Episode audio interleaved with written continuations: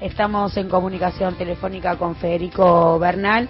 Él es el, él es el interventor del Enargas, justamente el ente que regula el gas. Buen día, Federico. Luciana Glesser, Sebastián Premisi, te saludamos. Federico, ¿nos escuchás? Sí, sí, ahí los escucho. Hola, buen ¿Cómo están? ¿Cómo estás? Entonces, a ver, vamos a, al punto. Sí o sí hay que revisar el cuadro tarifario de los servicios de energía, ¿verdad? Mira, la, revisión y la auditoría tarifaria ya eh, culminó. Eh, eso sucedió durante todo el año pasado. Nosotros eh, fuimos presentando los informes con los resultados, elevándolos al Poder Ejecutivo Nacional. lo fuimos haciendo desde más o menos septiembre, si mal no recuerdo. El primero de ellos porque los informes eh, fueron eh, abarcaban ya dos licenciatarias y tenemos eh, son nueve distribuidoras de, gas y dos y dos transportistas.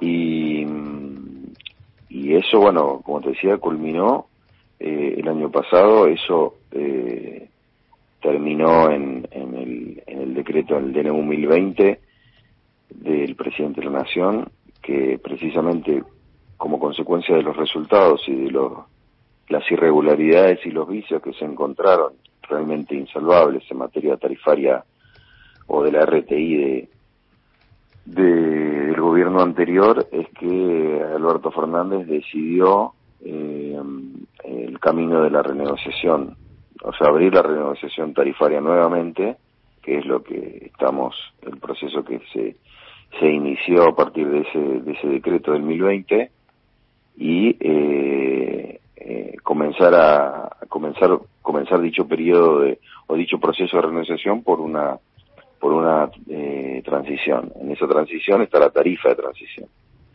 Hasta que esté culminado el proceso de renegociación, en un, plazo de aquí a, a, dos años, y ya esté en marcha nuevamente otra tarifa, o sea, una nueva un producto de una nueva RTI esté en marcha o, una tarifa nueva.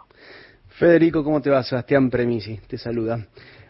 Uno de los uno de los datos que suelen esconder las empresas del sector es el costo de la energía, digamos, cuánto les cuesta generar y eso, en función de eso, fijar las, las tarifas. Digamos, ¿ustedes pudieron hacer ese análisis o es lo que esperan conseguir con las audiencias públicas para saber efectivamente cuál es el, el costo para las grandes productoras de gas eh, producir?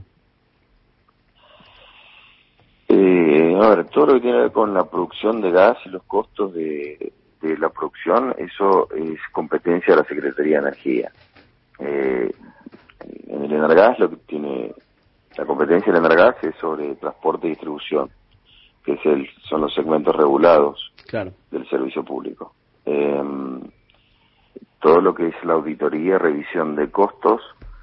Eh, hemos hecho algunos, alguna, algunos avances, pero eso precisamente es todo, es todo lo que tenemos por delante y que de ahí saldrá el, lo, la, nueva RTI, digamos, ¿no? Eh, o sea, la, la, revisión tarifaria eh, implica la revisión de costos y eso lleva su tiempo, porque además en función de esos costos eh, se, se pondrá en, en evidencia o, o, se, o se pondrá sobre la mesa eh, si la estructura tarifaria eh, que, que venía que veníamos teniendo es la es la estructura tarifaria que vamos a que vamos a mantener en la nueva tarifa eh, entonces todo ese proceso de revisión ahora de de costos eh, es lo que lo que tenemos por delante algo que se va a implementar en las audiencias es la defensoría del usuario. Digo, me gustaría que nos describas la importancia de que haya esta instancia dentro de las audiencias.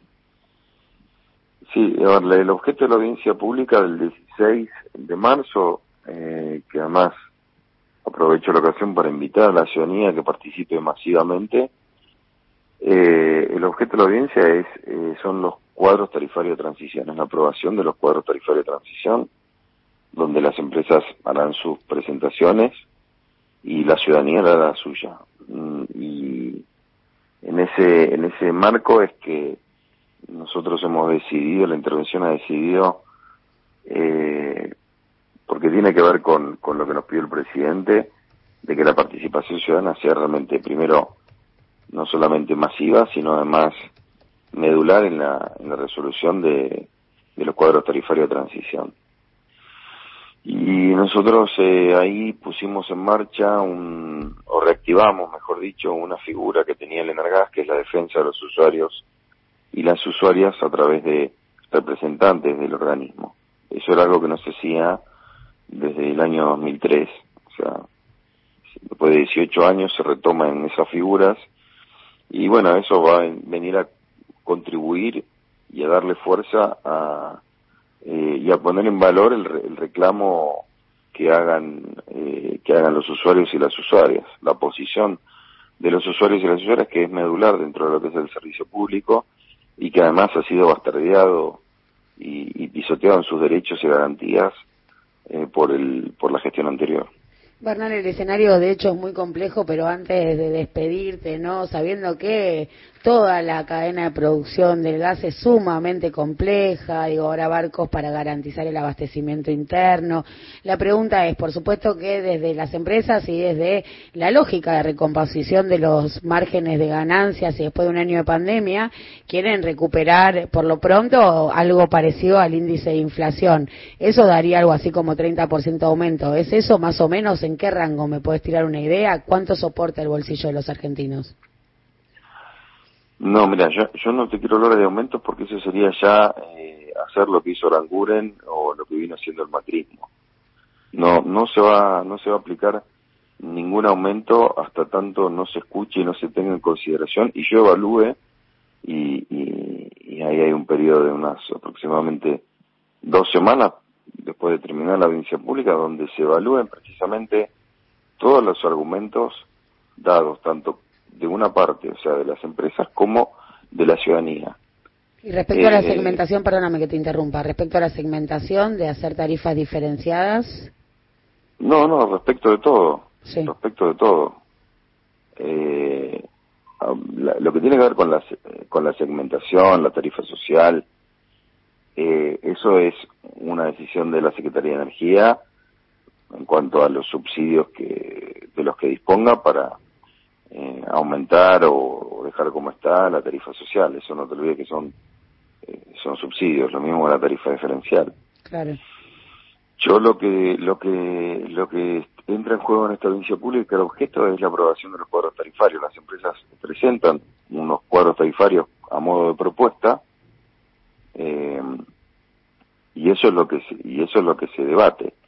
Y el debate no es, eh, como pasaba con Macri, donde la ciudadanía se expresaba y el macrismo no solamente no tenía en consideración, sino hacía todo lo contrario. Acá se va a tener en cuenta lo que la ciudadanía exprese. Eh, y, como, como les decía, porque nosotros recuperamos al usuario y la usuaria como eh, el centro neurálgico del servicio público. El servicio público funciona porque está el usuario y la usuaria. El usuario y la usuaria a través de su bolsillo paga el servicio público cuando paga el servicio público está eh, ese, ese dinero va a las distribuidoras en el sentido de que las distribuidoras toman una parte de eso para funcionar, para que se brinde el servicio, eh, otra parte de eso se acumulaba en base a la tarifa de Macri se acumulaba para eh, rentabilidad, dividendos, etcétera, etcétera. Eh, parte iba para las transportistas y parte de ese dinero mismo que venía del pago del usuario. El usuario iba para las productoras, para pagar el precio del gas. Entonces, eh, desde el punto de vista, mm, eh, si se quiere, eh, netamente economicista, fíjense, el que soportaba todo era el usuario. Y así todo, el usuario era el que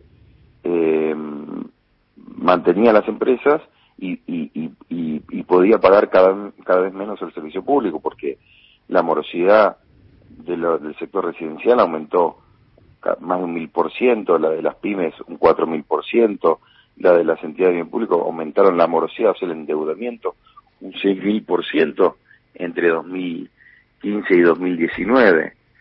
Eh, Macri sumergió en la pobreza energética más de 3 millones de hogares, que es casi 9 millones de personas, y en la indigencia energética a un millón doscientas mil personas, eh, a un millón doscientos mil hogares. Bueno, eso se terminó, eso, eso es inviable, eso es insostenible, porque es insostenible el servicio público, eh, que fue precisamente lo que hizo Macri. El servicio público se convirtió en un, la tarifa fue confiscatoria, el servicio público eh, fue un servicio más que público, eh, privatista, no privado, porque están, está, las licenciatarias son empresas privadas y que, que, tienen la licencia de un servicio público, pero el servicio público eh, se hizo privatista porque cada vez menos argentinos y argentinas podían tener acceso a, al servicio público de gas por redes. Y no tener acceso al servicio público de gas por redes es privarse de un derecho social, de un derecho que es además promotor y defensor de derechos humanos, eh, que está en, consagrado en la Constitución Nacional eh, y que además está regido o, que tiene o que está protegido por eh, pactos internacionales, acuerdos internacionales de rango constitucional que están en nuestra Constitución, eh, digo, pactos internacionales de derechos humanos. Bueno, todo eso fue violado, incluso el, fallo de la Corte de 2016, que habló de que las tarifas tienen que ser justas, razonables, tienen que tener eh, gradualidad, previsibilidad, tienen que contemplar la situación socioeconómica de, la, de las familias argentinas. Todo eso fue violado y todo eso es lo que nosotros vamos a tener en cuenta, porque así nos pidió el presidente, y, y todo eso es lo que vamos a tener en cuenta y precisamente escuchar y prestar mucha atención a lo que se transmita en la audiencia pública para después nosotros poder decidir qué hacer con los cuadros tarifarios de transición. Muy clara la lógica que se valida con la concurrencia entonces hecha la convocatoria a la audiencia pública para discutir justamente eh, los precios, el cuadro tarifario del gas. Muchas gracias Federico Bernal, e interventor